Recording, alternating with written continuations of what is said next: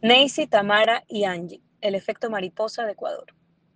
Que un país viva la gloria de tener medallistas olímpicos, especialmente en tiempos de pandemia y dolor, es conmovedor.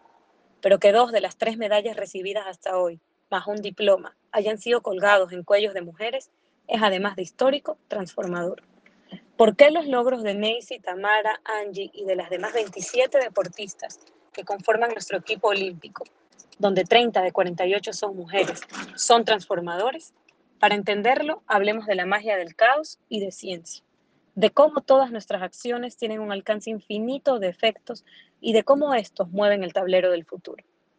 La historia de ellas se repite en miles de mujeres de la región. Es una historia de lucha, de dolor, de aplazamientos personales, de sencillez y de apego. Es una historia de mujeres amazonas en las que los sueños se forjaron a fuego. Pero también es una historia que evidencia la magnitud de algo en lo que muchos creemos.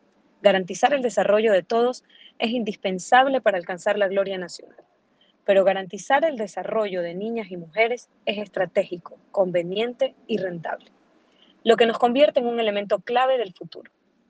En un sistema no determinista, pequeños cambios pueden conducir a consecuencias totalmente divergentes, mientras que ningún cambio, el estaticismo humano como me gusta llamarlo, nos deja en el punto inerte en el que estamos, donde la falta de oportunidades está engordando la factura del porvenir.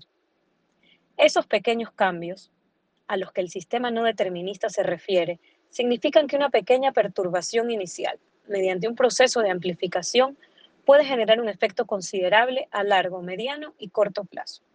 Así, el desplazamiento del plancton en los mares, el retraso de los aviones, la sincronización de las neuronas, todos son sistemas caóticos o dinámicos no lineales.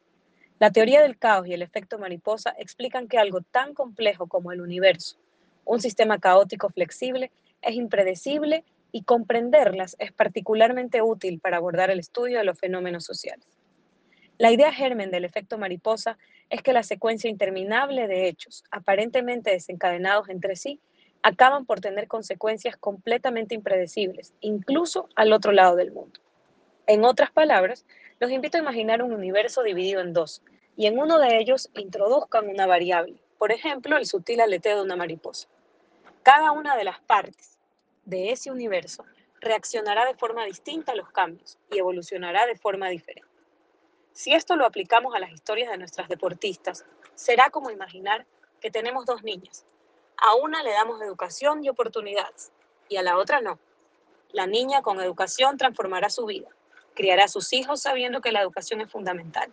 Construirá una comunidad diferente y podrá incluso ganar una medalla olímpica en Tokio y con su triunfo cambiar la realidad de miles de niñas que encontrarán inspiración en ella.